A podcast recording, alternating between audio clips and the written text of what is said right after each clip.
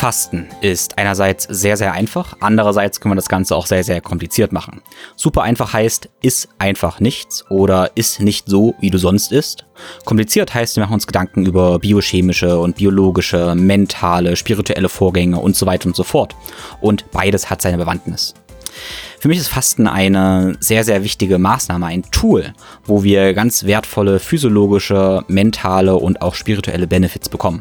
Und in diesem Podcast möchte ich dir diese verschiedenen Dimensionen vorstellen und dir so viel Wissen wie nötig liefern, damit du im Dschungel des ganzen Fastens navigieren kannst und rausfinden kannst, was denn die richtige Strategie für dich ist, differenzieren kannst zwischen diesen ganzen Fastenmethoden, weil da sehr viel Unklarheit herrscht und letztendlich eben der Experte für deinen Körper wirst. Think, Flow, Growcast. Ich bin Tim Böttner. Begleite mich auf einer Reise zu einem ganzheitlichen Verständnis von Bewegung, Gesundheit, Fitness und einem guten Leben. Werde der Experte für deinen Körper und Geist mit Wissenschaft, Biohacking und Leidenschaft, kombiniert mit der Weisheit unserer Vorfahren und der Natur. Ein Podcast mit Tiefgang.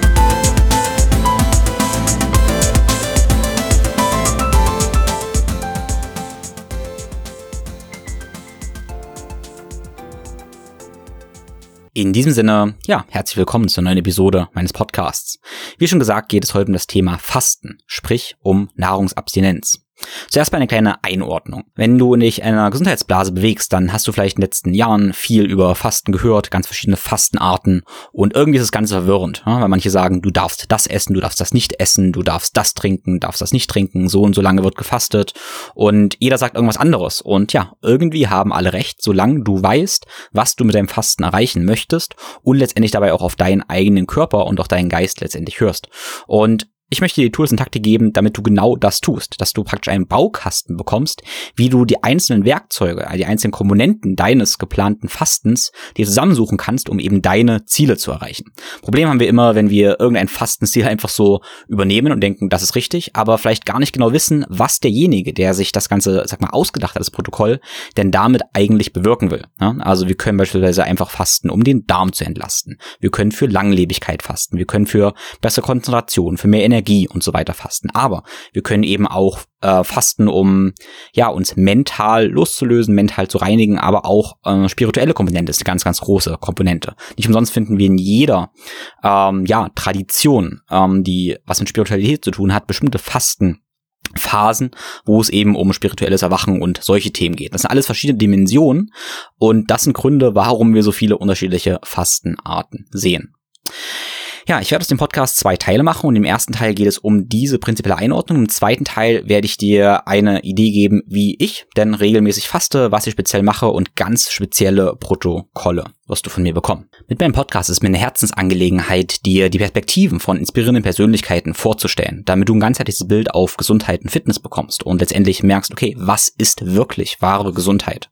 Und dafür gehe ich ganz oft in diese Spezialisten rein, präsentiere dir deren ja, Perspektiven. Du kannst sie dann einfügen in dein Bild von ganzheitlicher Gesundheit und Fitness. Was ich ganz oft als Solo-Episoden praktisch mache, ist diese ja, Spezialisten praktisch die Essenz davon zu nehmen, Perspektive, eine Vogelperspektive einzunehmen und dir eben diese Vogelperspektive zu präsentieren. Und das ist praktisch auch heute dieser Rundumschlag, den ich zum Thema Fasten mache. Wie immer würde ich mich sehr freuen, wenn du den Podcast auf den sozialen Netzwerken teilst, beispielsweise indem du direkt jetzt einfach einen Screenshot machst und den auf Social Media teilst und mich darin verlinkst. Außerdem ist es natürlich sehr, sehr wertvoll für mich, wenn du uns eine Bewertung bei Apple und Spotify hinterlässt. Vielen lieben Dank dafür. Außerdem habe ich für dich einen kleinen Fastenguide zusammengestellt. Also ein ganz kleines E-Book, was du dir kostenlos runterladen kannst. Und den Link zum E-Book findest du in den Show Notes. Ich erachte Fasten als unglaublich wertvolles Werkzeug, als ganz natürliches Werkzeug für deine Gesundheit. Letztendlich mit einem ja, wahnsinnig wichtigen Paradigma. Und das ist, dass du eben nichts brauchst, um heil zu sein. Okay? Das Coole am Fasten ist ja, dass wir eben nichts machen, und damit gesund werden. Ja, und das ist verrückt. Das ist so ein bisschen gegen unser allgemeines Medizinsystem, würde ich mal sagen, wo man denkt, ich muss immer irgendwas tun, damit, ich muss meinem Körper was geben, damit er heilt. Aber unser Körper ist wahnsinnig, ja, stau, intelligent und perfekt. In dem Moment, wo wir nichts machen, heilen wir. Okay? Und das ist die, das ist die Grundannehmer. Das sind deine Selbstheilungskräfte. Und diese Selbstheilungskräfte, diese aktivierst du letztendlich mit dem Fasten. Und da ich diese Kraft schon so oft gespürt habe und auch bei vielen Klienten letztendlich gespürt habe, die mit mir gefastet haben, ähm, ist mir eben diese Herzensangelegenheit, dir genau dieses Werkzeug zu geben. Neben dem Fasten ist Bewegung ein unglaublich wertvolles Tool für deine ganzheitliche Gesundheit und Fitness und für deine Langlebigkeit. Und deshalb habe ich für dich verschiedene Einstiege gestaltet, wie du letztendlich in deine Bewegungsroutine kommen kannst und letztendlich dich so bewegen kannst, dass du maximal viele Benefits davon bekommst. Ich nenne das so Big Bang Bewegungsroutine, wo du praktisch alle deine Körpersysteme ja beeinflussen und optimieren kannst. Es ist meine Herzensangelegenheit, dass jeder eine Bewegungsroutine hat, die ihn letztendlich ganzheitlich nährt. Als kleinsten Einstieg habe ich dir dafür ein E-Book mit eingebetteten Videos gebastelt, was du für einen Schmaltaler bekommen kannst, aber natürlich in die Umsetzung kommen musst. Ich würde mir wünschen, dass du eine tägliche Bewegungsroutine etablierst. Wenn du ein Stück weitergehen möchtest, dann habe ich meinen kleinen Mobility-Kurs, meinen Natural Mobility Online-Kurs für dich gestaltet, auf den du lebenslang Zugriff hast und auch über eine App zugreifen kannst. Wenn du dann tiefer einsteigen willst, dann lade ich herzlich zu meinem Integrative Movement ja, Workshop nach München ein, in Kooperation mit MitoCare, der am 9. und 10. Juli stattfindet. Bevor wir jetzt ins Detail gehen und du dir dein eigenes Fastenregime zusammenbasteln kannst, äh, möchte ich dir erklären, wie ich eigentlich faste und ganz, ganz kurz warum. Was ich auf täglicher Basis mache, ist intermittierendes Fasten. Intermittierendes Fasten ist für mich aber gar kein Fasten. Das heißt nur nicht ständig essen. Das heißt, eine Grundregel von mir ist es, dass ich mindestens für 14 Stunden nichts esse. In der Regel 14 bis 16 Stunden. Ähm, ganz einfach, damit mein ganzes System sich auf täglicher Basis regenerieren kann. Wie gesagt, das ist für mich aber kein großes Fasten. Das heißt einfach nur, ich esse nicht ständig. Das mache ich täglich. Okay. Einmal in der Woche oder zweimal im Monat, je nach auch Trainingszustand und so weiter und so fort, faste ich 24 Stunden. Ja, 24 Stunden heißt, ich esse Abendessen und dann erst zum nächsten Abendessen. Das ist auch gar nicht so schwer, weil man eigentlich nur zwei Mahlzeiten auslässt. Das ist für mich auch so ein kleines Darmreset, wo meine Verdauung wesentlich besser wird und ich mich von ein paar Anhaftungen löse. Und ein richtiges, größeres Fasten, ja, richtig will ich nicht sagen, aber ein größeres Fasten mache ich so ein bis zweimal im Jahr für etwa drei bis fünf Tage. Okay, während dieser drei bis fünf Tage trinke ich tatsächlich nur Wasser und Tee und nehme eventuell ein paar Supplemente, ja, was ich noch genauer vorstellen werde, um eben die Fasteneffekte zu steigern. Ja, und dieses Regime mache ich seit einiger Zeit, seit ein paar Jahren und habe ich tatsächlich vor, eigentlich für den Rest meines Lebens zu machen. Aber wie das immer so ist, manchmal ändern sich auch die Dinge. Diese längeren Fasten mache, Fasts mache ich auch, um eben meine Langlebigkeit zu fördern. Ne? Ich fühle danach einen sehr, sehr großen Anstieg an meiner Energie und bin davon überzeugt, dass es meine ja, Langlebigkeit, also mein Ziel 120 zu werden ähm, und vor allem gesund alt zu werden, sehr, sehr stark unterstützen kann. Also meine Hauptpunkte sind letztendlich, dass ich damit Langlebigkeit fördere, meine Anhaftung von Essen löse, ja, und auch meinen Darm zum gewissen Maße resette. Okay, lass uns nun aber einsteigen. Zuerst, wie fasten? Das wirkt vielleicht wie eine lustige Frage, aber dieses Wie ist meiner Meinung nach genauso wichtig wie das Was. Und das wird ganz oft unterschätzt, okay? Wie fasten heißt, wie nimmst du das Fasten wahr? Und hier dürfen und müssen wir ganz, ganz stark unterscheiden, ob du ja, ob du unfreiwillig fastest, ja, ob du unfreiwillig fastest und fühlst, dass dein Überleben wirklich bedroht ist, dein Nervensystem sich wirklich bedroht fühlt, oder ob du freiwillig fastest. Und das ist für mich ein ganz, ganz wichtiger Punkt. Also ich denke ganz oft drüber nach, warum es diese unterschiedlichen Meinungen gibt, warum Sachen bei manchen funktionieren, bei manchen eben nicht. Und wie wir das Ganze wahrnehmen, wie unser Nervensystem bestimmte Stressoren interpretiert, also wie du Dinge tust, entscheidet grundlegend darüber, wie das physiologisch, aber eher das mentale Ergebnis ist. Ja, das ist wichtig zu verstehen. Wenn du jetzt das ganze Fasten aus einer wirklich Bedrohungssituation machst, weil du hast zum Beispiel wirklich nichts zu essen ja, und weißt doch nicht, wann du das nächste Mal was bekommst, oder du machst es aus einer Angst heraus, ja, dass du ja irgendwie krank bist und dich auf diese Krankheit konzentrierst und aus Panik probierst, vielleicht diese Krankheit zu heilen. Ja.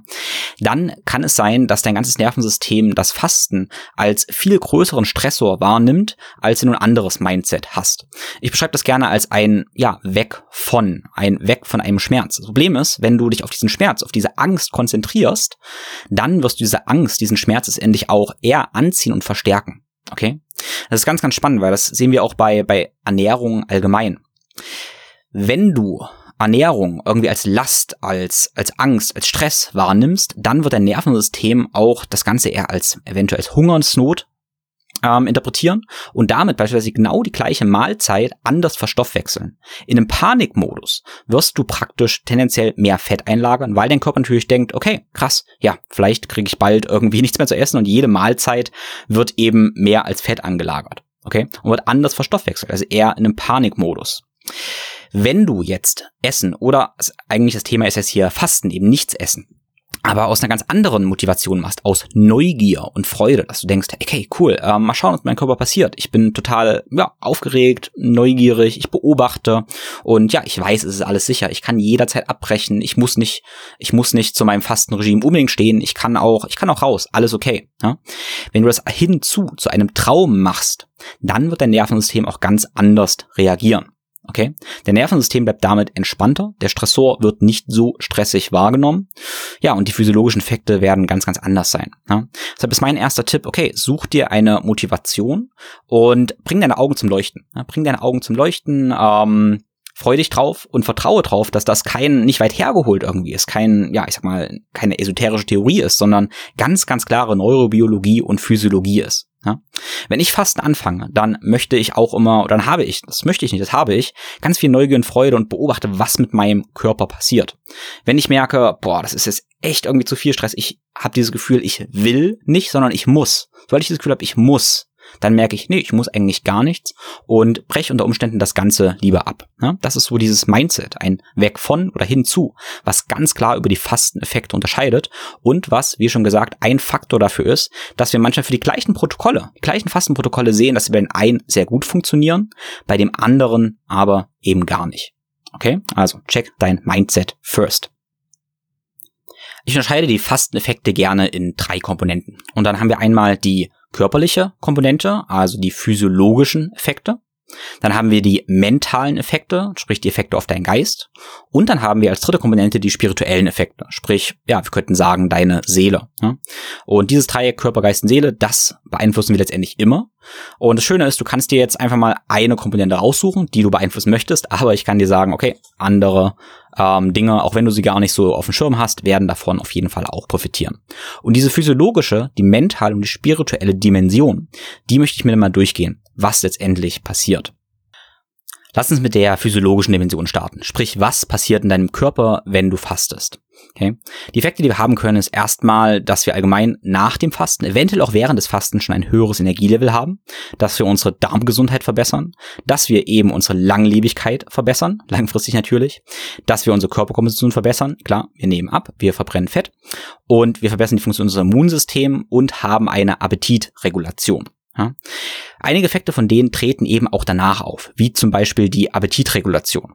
Appetit, das wird gesteuert durch, ein, äh, ja, durch die Balance von Leptin und Krelin, also ein Hunger- und Sättigungshormone. Und diese Hormone werden zum gewissen Maß resettet, wenn wir gefastet haben.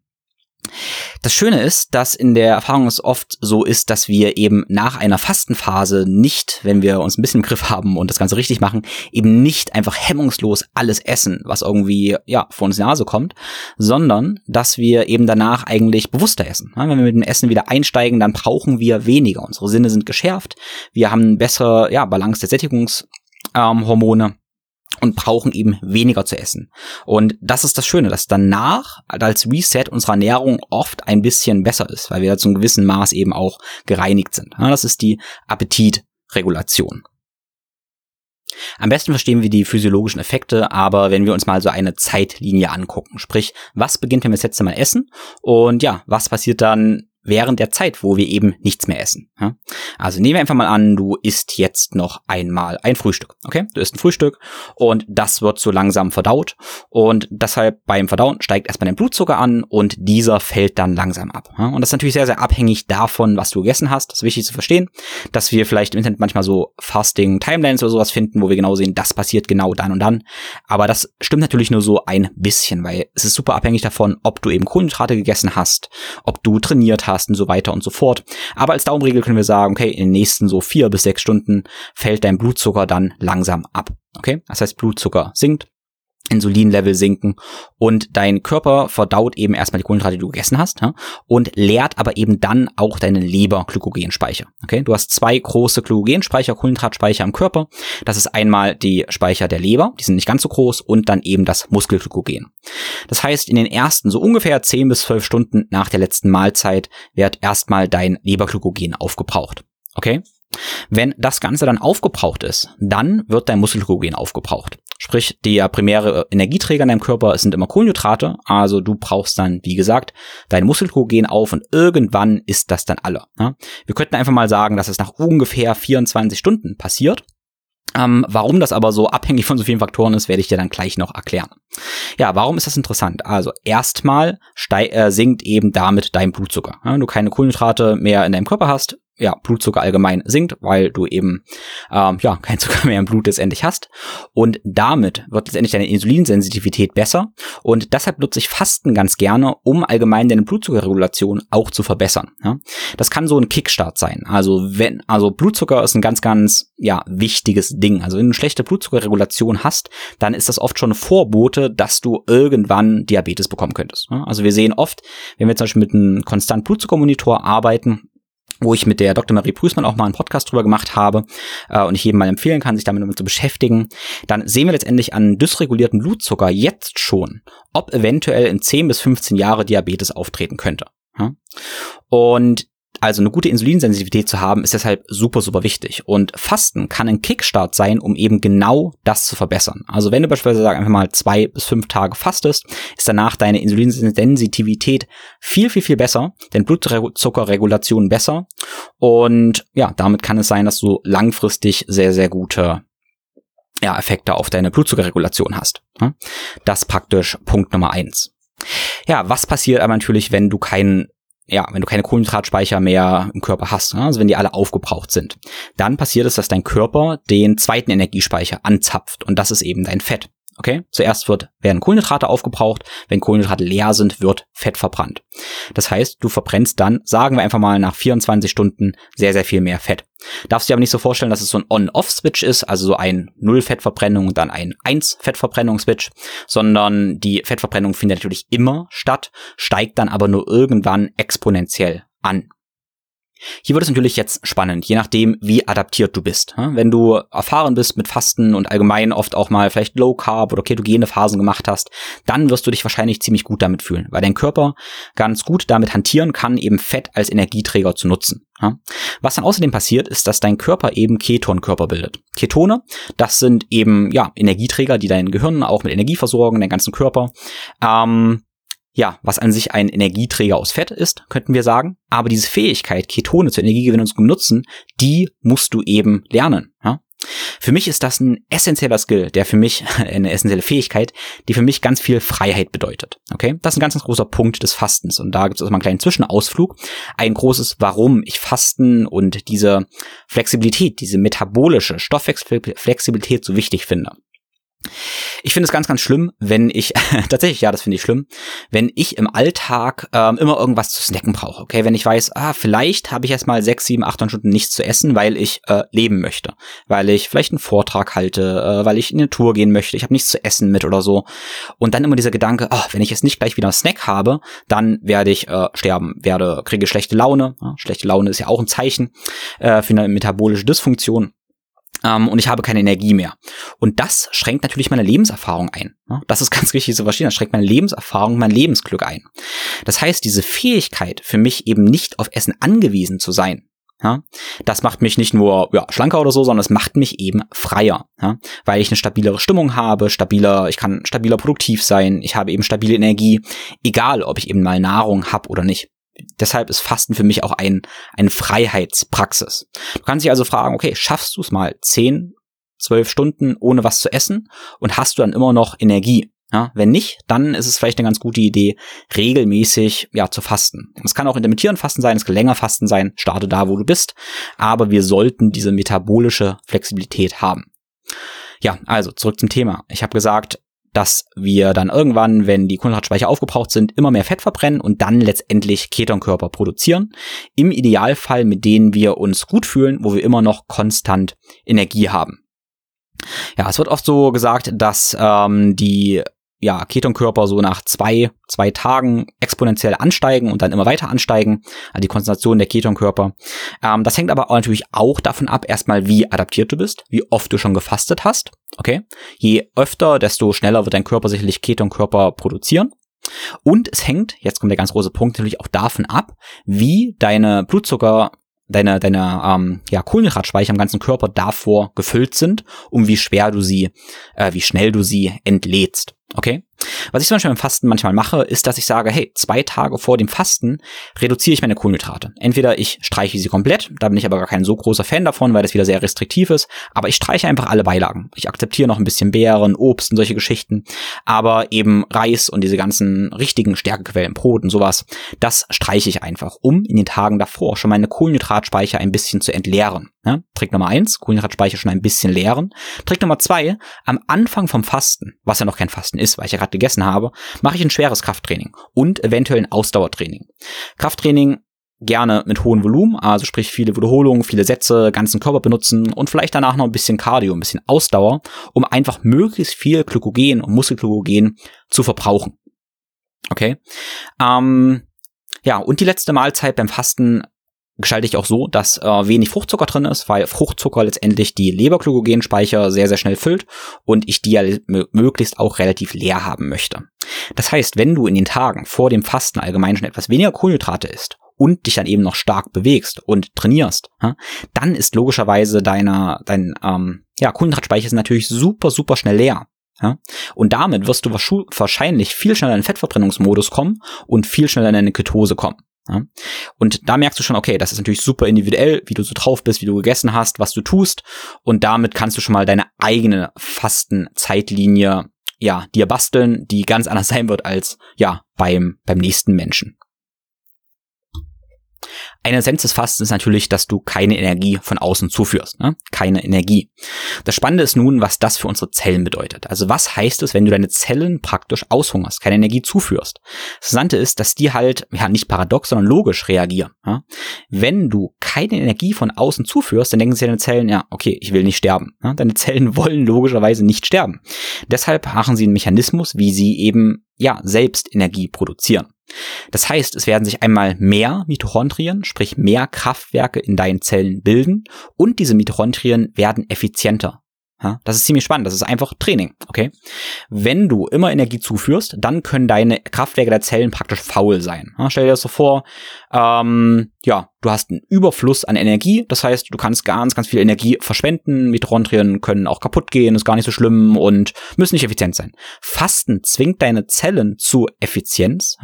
Damit, das äh, werden sie einmal mehr Mitochondrien produzieren. Und sie werden letztendlich effizienter und gesünder werden. Das ist ein ziemlich cooler Mechanismus. Sprich, die Energiegewinnung in der Mitochondrien fährt nach oben, wenn du keine Energie zuführst. Das ist deine Körperlogik.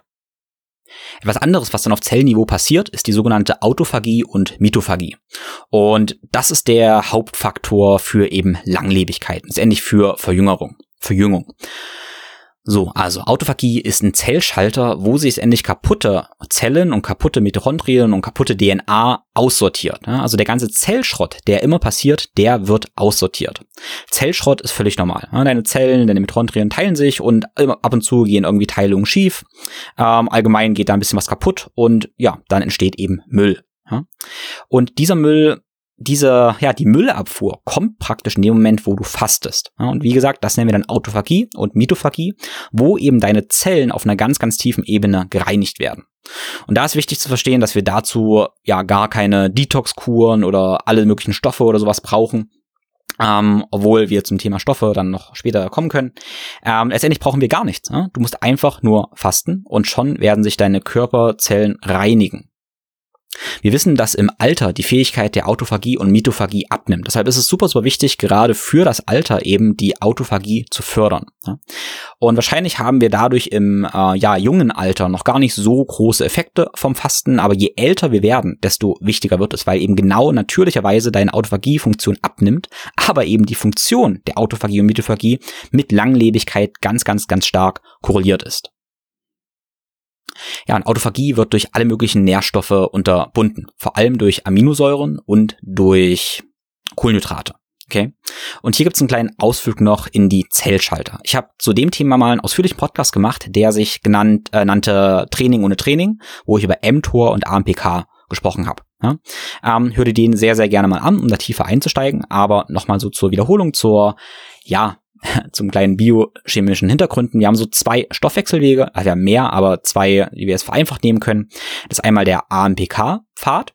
Und diesem, wenn wir diesen Pfad aktivieren, haben wir Autophagie, Zellreinigung und unser Körper, ja, reinigt sich. Wird, ich sag einfach mal, der wird jünger und ähm, der baut ab. Okay? Abbau, Katabol heißt eben auch Reinigung. Und dieser Pfad wird aktiviert, wenn wir eben keine Kohlenhydrate und keine Aminosäuren zuführen und am besten auch keine anderen Nährstoffe. Und als Gegenteil davon praktisch haben wir dann den mTOR-Pfad. Ne? Und der mTOR-Pfad wird aktiviert, wenn wir gerade eben Kohlenhydrate zuführen und Aminosäuren zuführen. Es gibt ein paar Aminosäuren, die sind dafür prädestinierter, wie zum Beispiel äh, Leucin oder Methionin. Und das, ist, wie gesagt, ist der Aufbau. Das ist gut, das ist, wollen wir haben zur Regeneration beim Sport und so. Aber das ist etwas eben gegen Autophagie und gegen Langlebigkeit. Also wie immer, die Mischung und die Balance macht es letztendlich.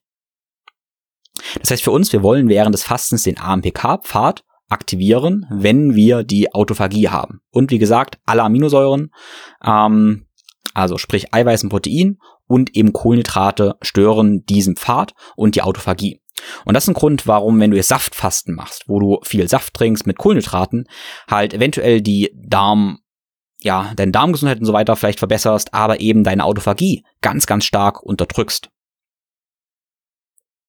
Genauso, wenn du sagst, okay, Fasten, ich führe dabei Aminosäuren zu und führe vielleicht Proteinpulver zu, dann kann es sein, dass für den Darm super gut ist. Ja, klar. Aber für Autophagie ist es nicht gut.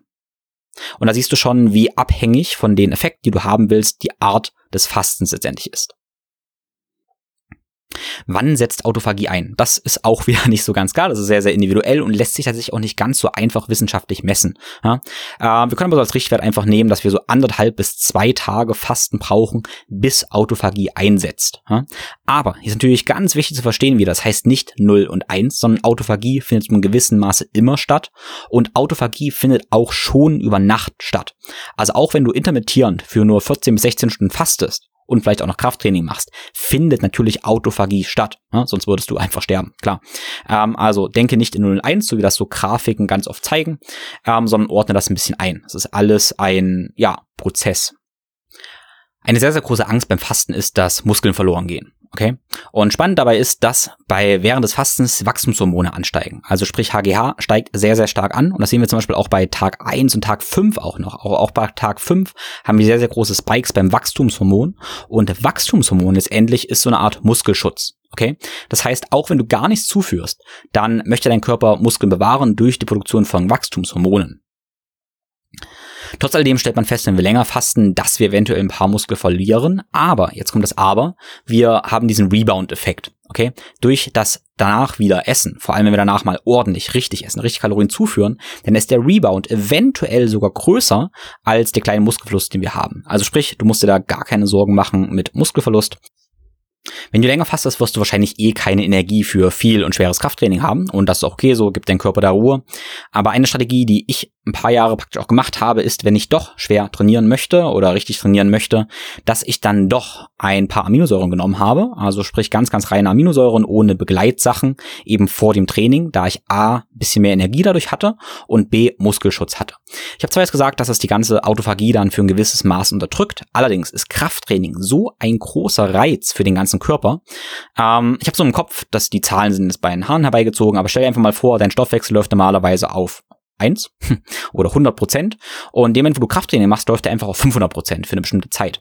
Und wenn ich jetzt vor dem Krafttraining ein paar Aminosäuren nehme, okay, und dann eben das Krafttraining mache und mein Stoffwechsel läuft für ein paar Stunden auf 500 Prozent, da sind die so schnell verstoffwechselt, dass ich dann doch ziemlich schnell wieder in den Autophagie-Modus komme und, das ist diskutabel, vielleicht sogar nach mehr Fasteneffekte habe, als wenn ich das Krafttraining nicht gemacht hätte und vielleicht keine Aminosäuren genommen hätte. Das ist also ein Gedanke meinerseits. Zwei kleine Effekte körperlich oder zwei große Effekte möchte ich mir noch diskutieren. Und das ist einmal die Gehirngesundheit. Gehirngesundheit ist natürlich auch abhängig von deinen Zellen in deinem Gehirn. Und diese Autophagie setzt genauso in die Neuronen im Gehirn ein. Das ist cool. Also auch deine ähm, ja, dein Gehirn letztendlich regeneriert sich. Und wir wissen, dass der Brain-Derived Neurotropic Factor BDNF ein Wachstumsfaktor fürs Gehirn dabei ausgeschüttet wird und letztendlich für die ja, Regeneration der Nervenzellen im Gehirn zuständig ist. Du kannst dir das vereinfacht so als kleine, kleines Bild, als Anekdote so vorstellen, dass wenn du jetzt ursprünglich gesagt nichts zu essen finden würdest, dann fragt sich dein Gehirn, hey, warum habe ich nichts zu essen? Bin ich denn zu dumm? Ja? Und um diese Frage zu beantworten, oder diese Frage beantwortet dein Gehirn, ja, ich bin zu dumm. Und die Antwort darauf ist, es bildet neue Gehirnzellen. Ja? Dein Körper wäre ja ziemlich blöd, wenn er Gehirnzellen absterben lassen würde, wenn du fastest, weil dann ist die Wahrscheinlichkeit, dass du überlebst, ja noch geringer. Viel besser ist es, wenn du eben neue Gehirnzellen bildest, wenn du fastest, damit die Wahrscheinlichkeit größer wird, dass du wieder was zu essen bekommst. Ja? Wie gesagt, dein Körper ist immer logisch und effizient.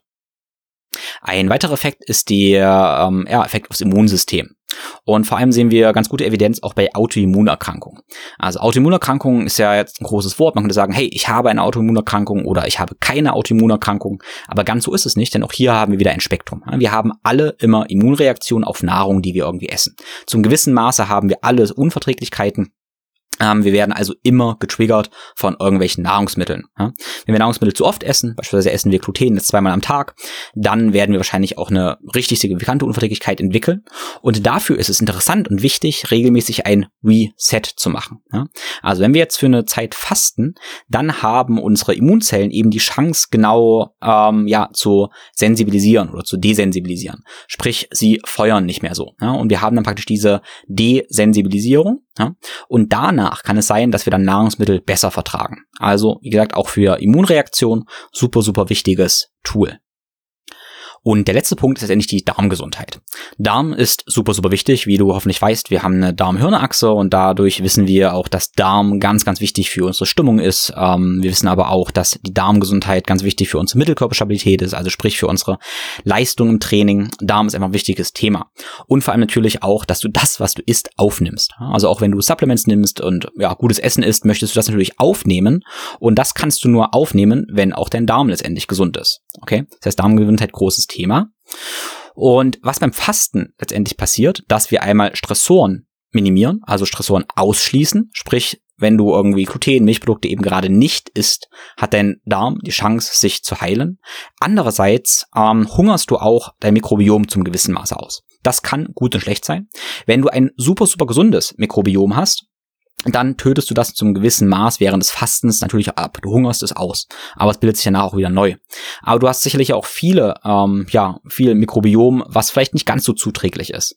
Und während des Fastens hungerst du eben auch das aus und hast dann auch da wieder die Chance eines eines Neustarts. Letztendlich wieder die These, lass deinen Darm einfach mal komplett in Ruhe und er wird sich dann selber regenerieren, wenn du eben nichts mit ihm machst. Und wie, wie ich anfangs, anfangs gesagt habe, das ist der Grund, warum ich regelmäßig intermittierend Fasten sinnvoll finde, um eben regelmäßig ein kleines Darmreset zu machen. Ähm, ja, vielleicht einmal im Monat, zweimal im Monat 24 Stunden zu fasten, um ein bisschen größeres Reset zu machen und dann eben ein großes Reset, äh, drei bis fünf Tage einmal im Jahr oder so zu machen. Um diese körperlichen Effekte zu erreichen, stellt sich dann die Frage, was denn eigentlich das Fasten dann bricht. Und wenn du aufmerksam zugehört hast, dann hast du festgestellt, ja, es ist halt abhängig davon, welche Effekte ich erreichen möchte. Okay? Ja, und beim Thema Autophagie habe ich gesagt, dass vor allem Glucose und Aminosäuren mTOR triggern und damit Autophagie unterdrücken. Fett dagegen habe ich nicht erwähnt. Das heißt, dass wir trotzdem diesen AMPK-Pfad, der also Autophagie erlaubt, trotzdem benutzen, wenn wir Fett zuführen würden, also nur Fett. Und das tatsächlich ist die, Energie, äh, die äh, Idee hinter dem sogenannten Bulletproof Coffee. Wenn du dich mit der Biogen-Welt so ein bisschen ja, beschäftigt hast, dann hast du oft gehört, hey, da trinken Leute einen Bulletproof Coffee, sprich einen Kaffee mit Fett und benutzen dafür MCT-Öl und Butter. Warum MCT-Öl? MCT-Öl sind mittelkettige Triglyceride, die letztendlich sehr schnell ähm, als Energie genutzt werden können. Sprich, die können deine Ketonkörper sehr, sehr schnell erhöhen im Blut und ähm, im ganzen Körper und damit die Energie liefern. Ja? aber trotzdem Autophagie zu einem gewissen Maße zulassen. Wie gesagt, das ist die Idee des Bulletproof Coffees, wo ganz, ganz viele Biohacker ähm, ja Bulletproof Coffee während des Fastenfenster trinken, während des intermittierenden Fastens zum Beispiel und damit trotzdem ja Energie haben, aber auch Autophagie fördern. Es sei gesagt, dass ich das nicht tue. also ich ähm, trinke ab und zu schon Bulletproof Coffee, weil mir das Ganze auch ja, ganz gut schmeckt. Aber ich habe im Kopf eigentlich, dass damit mein Fasten beendet wird. Ja?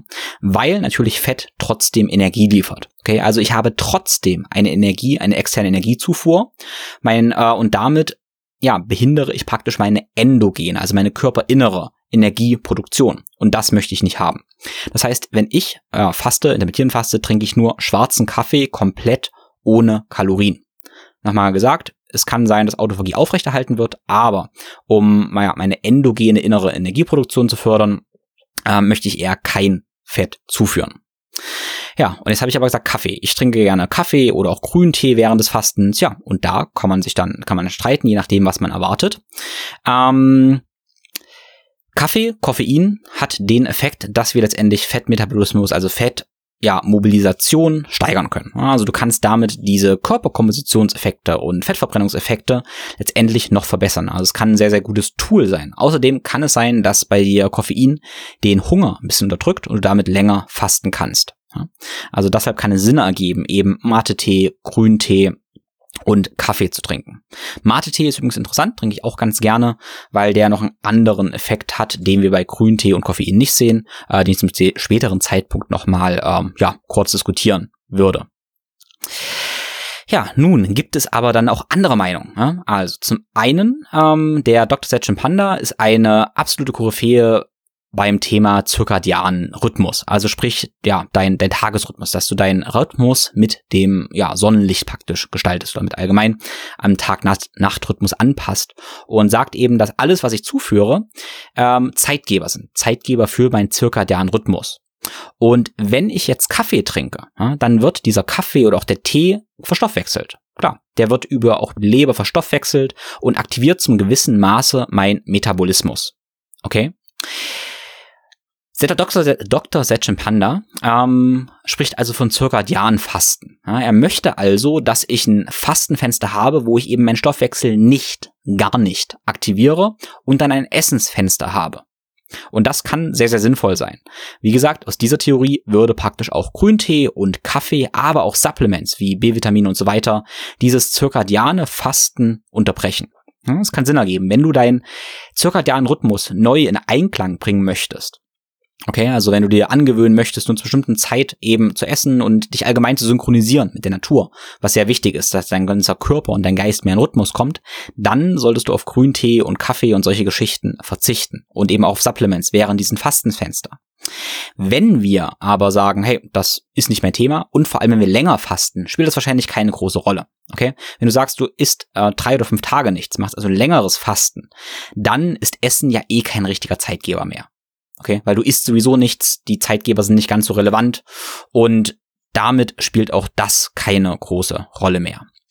Anderer Punkt, der aber gegen Koffein und Kaffee, ähm, Grüntee spricht, ist eben, dass es ja Stimulantien sind. Das sind Stimulantien, die eventuell Stress machen können und vor allem sind es Anhaftungen. Ich komme dann gleich zur mentalen Komponente und da werden wir sehen, dass Fasten super wichtig ist, um Anhaftungen zu lösen.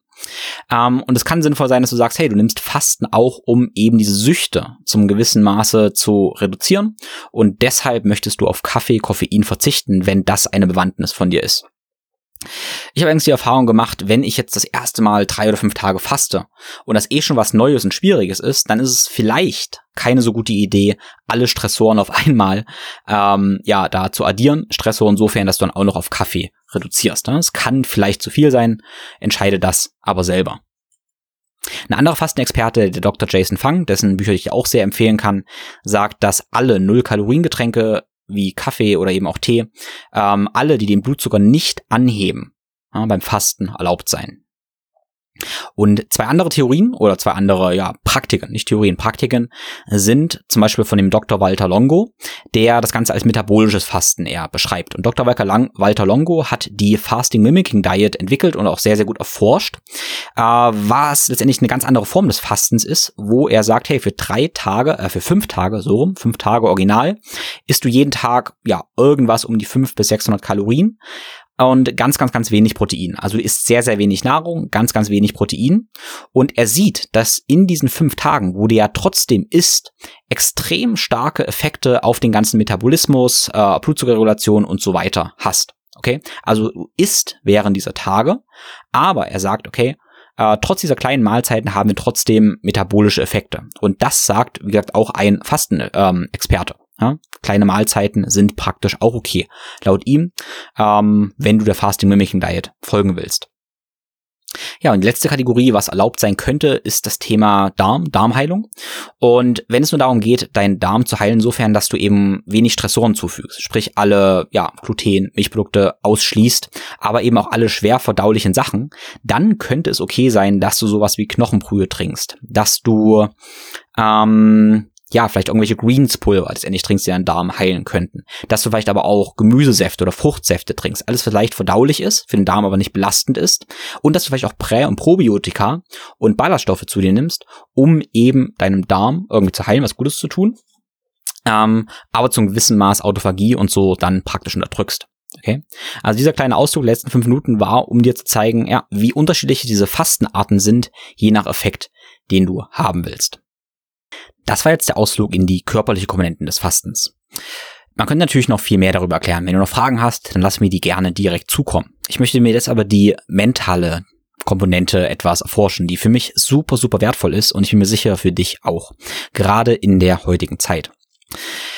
Ich hole dafür ein ganz kleines bisschen aus. Und zwar haben wir so viel Input in der heutigen Zeit. Also Input erstmal im Sinne von Informationen, aber eben auch mit Essen und Trinken. Einfach sehr viele Dinge, die auf uns zukommen. Und je mehr Dinge wir irgendwie sammeln, desto mehr identifizieren wir uns auch mit Dingen. Ne? Das kann beispielsweise sein, dass Kaffee. Dir fällt es vielleicht nicht ganz so einfach, auf Kaffee zu verzichten, weil du eine bestimmte Anhaftung davon hast. Ja? Aber es kann auch sein, dass sowas wie Zucker oder allgemein eben Nahrungsmittel sind, dass du das Gefühl hast, du brauchst diese Nahrungsmittel unbedingt. Ja? Und dann ist das Ganze auch mal schnell emotional. Ja? Wenn das jemand wegnimmt, dann fühlst du dich irgendwie gleich traurig, beleidigt. Und das ist auch ein Grund, warum so viele Essensdiskussionen so sehr, sehr emotional ist, sind, weil wir eben, ja, einerseits physiologisch, aber eben physiologisch auch direkt dann psychologisch starke Anhaftungen an bestimmte Dinge haben.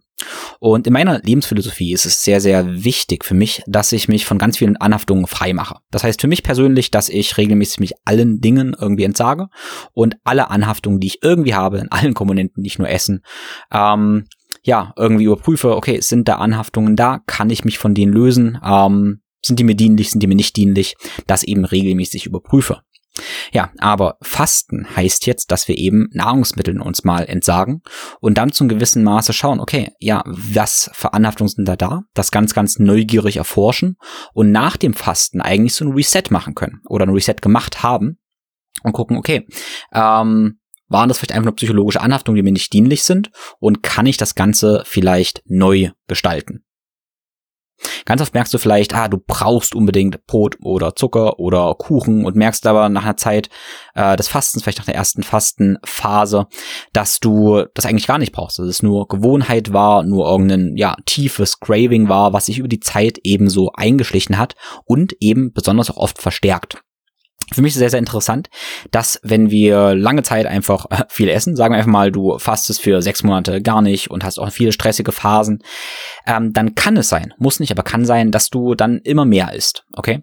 Ähm, du stumpfst zum gewissen Maße eventuell ab, wenn du auch kein bewusster Esser bist. Ne? Also ich empfehle jedem, das ist ein anderes Thema, äh, einfach wirklich auch bewusst zu essen, bewusst alles wahrzunehmen und dann wahrzunehmen, okay, was nährt dich da wirklich, das Ganze mit allen Sinnen zu erforschen.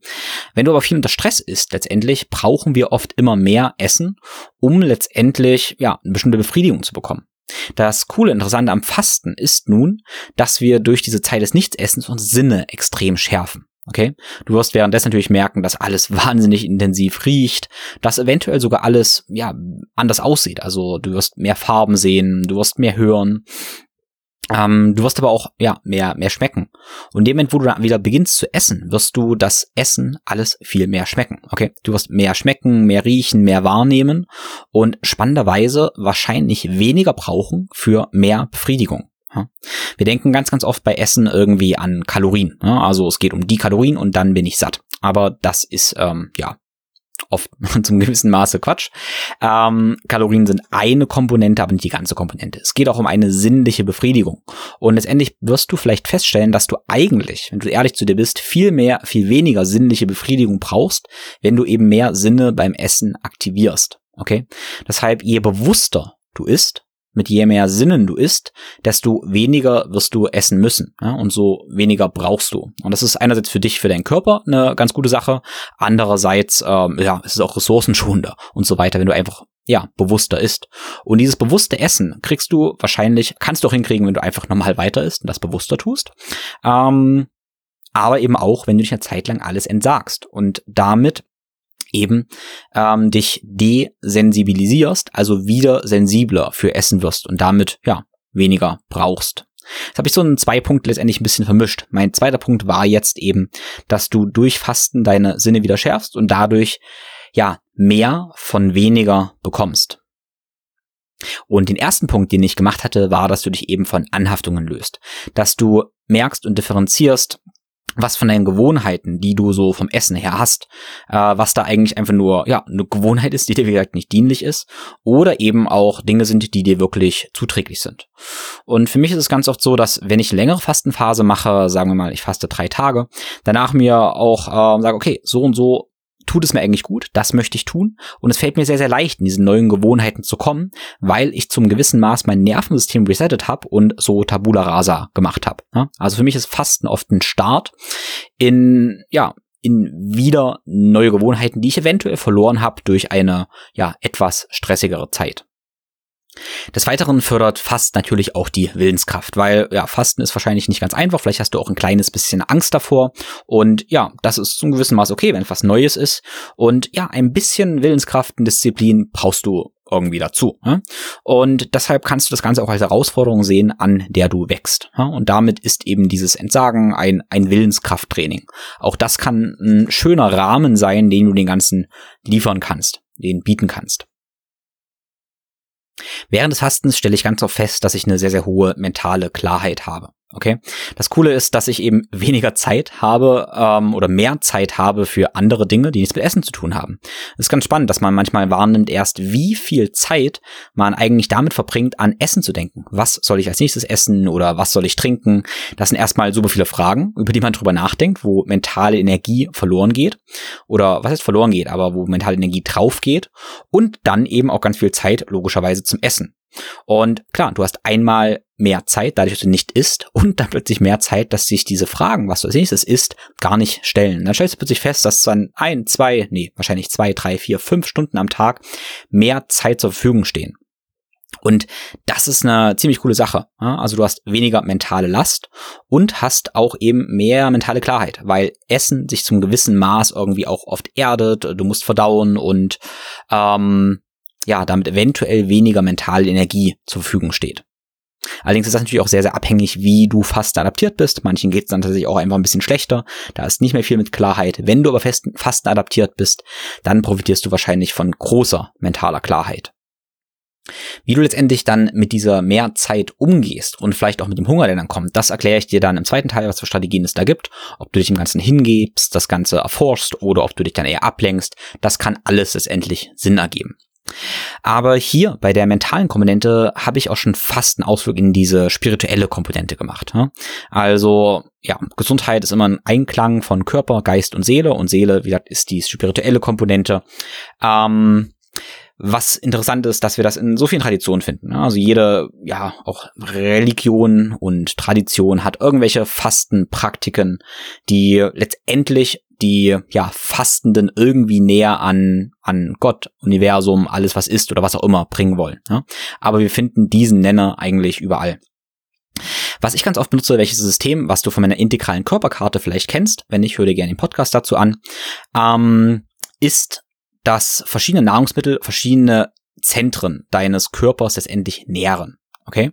Und daran orientiere ich mich ein bisschen an dem Chakrensystem, wo wir ganz unten in der äh, Hüftgegend praktisch das Wurzelchakra haben. Dann haben wir da drüber das ähm, ja, Sakralchakra, Solarplexuschakra, das Herzchakra und dann haben wir die höheren Zentren, wie das Kehlchakra, aber eben dann auch das dritte Auge und das Kronenchakra. Und diese unteren Zentren, die ganz oft korreliert sind mit, ähm, die korreliert sind mit Urvertrauen, Willenskraft und so erdenden Geschichten, die können genährt werden. Okay, die nährst du durchs Lebensmittel. Und spannenderweise ist es dann so, dass traditionell und ich hoffe auch erfahrungsgemäß, reflektiere das jetzt bitte für dich, die oberen Zentren, wie das dritte Auge, was für Intuition steht, aber eben auch dein Kronenchakra, was Verbindung mit dem Universum und äh, mit was auch immer, wie du das Ganze vorstellst, steht, dass die nicht durch Nahrungsmittel genährt werden, sondern durch Fasten genährt werden. Ja? Das heißt, die ganzen Traditionen erzählen schon, okay, wenn du eine größere Verbindung zu deiner, ja, zu einer Spiritualität oder zu einem Gott, was auch immer haben möchtest, dann faste. Ja? Also Nahrung und vor allem ähm, sowas wie Fleisch und Wurzelgemüse ist dafür da, uns zu erden, uns ja unsere Grundbedürfnisse zu nähren, ja? damit wir in dieser Welt zu Hause sind. Wenn wir aber ja uns eher einer gewissen spirituellen ähm, ja, Hingabe hingeben wollen für, für eine Zeit, dann ist es sinnvoll zu fasten. Das ist diese spirituelle Komponente und da würde ich dich einladen, das praktisch auch zu erforschen. Das ist ziemlich interessant. Also wenn ich länger faste, dann genieße ich es auch sehr tatsächlich dann ähm, ja, viel zu meditieren, viel in der Natur zu sein, viel Breathwork zu machen. Aber zum Beispiel auch sowas wie, wie Sauna und Ausdauertraining zu machen. Zum Beispiel ist für mich absolut krass, wenn ich ähm, gefastet habe, ein kleines Training gemacht habe, dann in die Sauna gehe ähm, und dann kalt dusche. Dann ist absolute Ekstase angesagt. Das sind die krassesten Drogenzustände, ähm, ja, die, die sich dann einfach so ganz, ganz natürlich einstellen durch diese Mischung. Ich fühle mich dann völlig losgelöst, völlig leicht man merkt, was Fasten praktisch mit dem Geist oder der Seele eben macht. Also fühle mich dann, ich fühle mich dann ziemlich nah an meiner Seele praktisch und relativ wenig geerdet. Das ist eine Komponente, die du auf jeden Fall ähm, erforschen kannst und erforschen solltest. Ja, und damit beende ich auch schon den kleinen Einf Ausflug in diese spirituelle Komponente und du merkst, dass der relativ kurz gehalten ist, weil wahrscheinlich für viele meiner Hörer, vielleicht für dich, das Ganze noch so ein bisschen absurd irgendwie klingt und das ist okay für mich. Ähm, und mein Einstieg, den ich dir bieten möchte, ist praktisch erstmal über diese, ja, physiologische Körperkomponente ins Fasten reinzugehen, ja? dabei aber diese mentale Komponente auf dem Schirm zu haben, auch die geistige Klarheit zu genießen, deine Anhaftungen und dann aber vielleicht so einen kleinen Einblick schon mal zu kriegen, okay, krass, fühle ich mich vielleicht da wirklich leichter? Ja? Ähm, ähm, fühle ich mich irgendwie mehr verbunden mit irgendwas. Ne? Und diese spirituelle Komponente schon mal auf dem Schirm zu haben. Wie gesagt, weil du alles dadurch, ja, wechselseitig beeinflusst. Und damit würde ich auch langsam erstmal zum Ende kommen des ersten Teils. Ja, ich hoffe, du hast verstanden, was für ein wertvolles Tool Fasten ist und dass du dein eigenes Fastenregime finden solltest, finden darfst und dass du damit auf allen möglichen Ebenen ähm, ja profitierst und das ein ganz, ganz wichtiger Schlüssel für wahre Gesundheit ist. Wie ich eingangs schon erwähnt habe, habe ich dir einen kleinen Fastenguide gebastelt, ein ganz, ganz kleines E-Book, den du dir kostenlos runterladen kannst, wo ich dir verschiedene Fastenarten vorstelle und paar Vor- und Nachteile praktisch aufzeige. Den Link dazu findest du in den Show Notes. Ich würde mich sehr freuen, wenn du den Podcast auf den sozialen Netzwerken teilst, beispielsweise mit einem Screenshot ja, auf Instagram und mich darin verlinkst.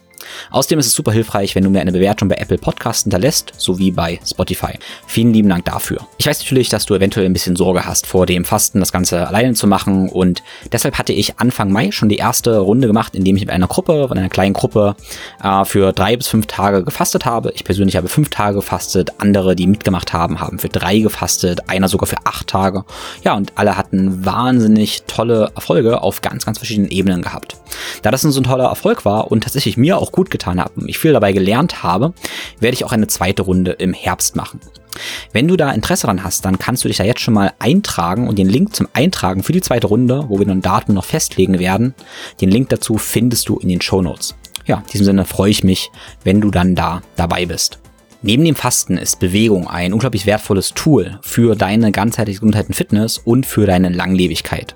Und deshalb habe ich für dich verschiedene Einstiege gestaltet, wie du letztendlich in deine Bewegungsroutine kommen kannst und letztendlich dich so bewegen kannst, dass du maximal viele Benefits davon bekommst. Ich nenne das so Big Bang Bewegungsroutine, wo du praktisch alle deine Körpersysteme ja beeinflussen und optimieren kannst. Es ist meine Herzensangelegenheit, dass jeder eine Bewegungsroutine hat, die ihn letztendlich ganzheitlich nährt. Als kleinsten Einstieg habe ich dir dafür ein E-Book mit eingebetteten Videos gebastelt, was du für einen Schmaltaler bekommen kannst, aber natürlich in die Umsetzung kommen musst. Ich würde mir wünschen, dass du eine tägliche Bewegungsroutine etablierst. Wenn du ein Stück weitergehen möchtest, dann habe ich meinen kleinen Mobility-Kurs, meinen Natural Mobility Online-Kurs für dich gestaltet, auf den du lebenslang Zugriff hast und auch über eine App zugreifen kannst. Wenn du dann tiefer einsteigen willst, dann lade ich herzlich zu meinem Integrative Movement ja, Workshop nach München ein, in Kooperation mit MitoCare, der am 9. und 10. Juli stattfindet. Alle Links dazu findest du wie immer in den Show Notes. Ich wünsche dir nun eine wunderschöne Woche. Alles Liebe, dein Tim.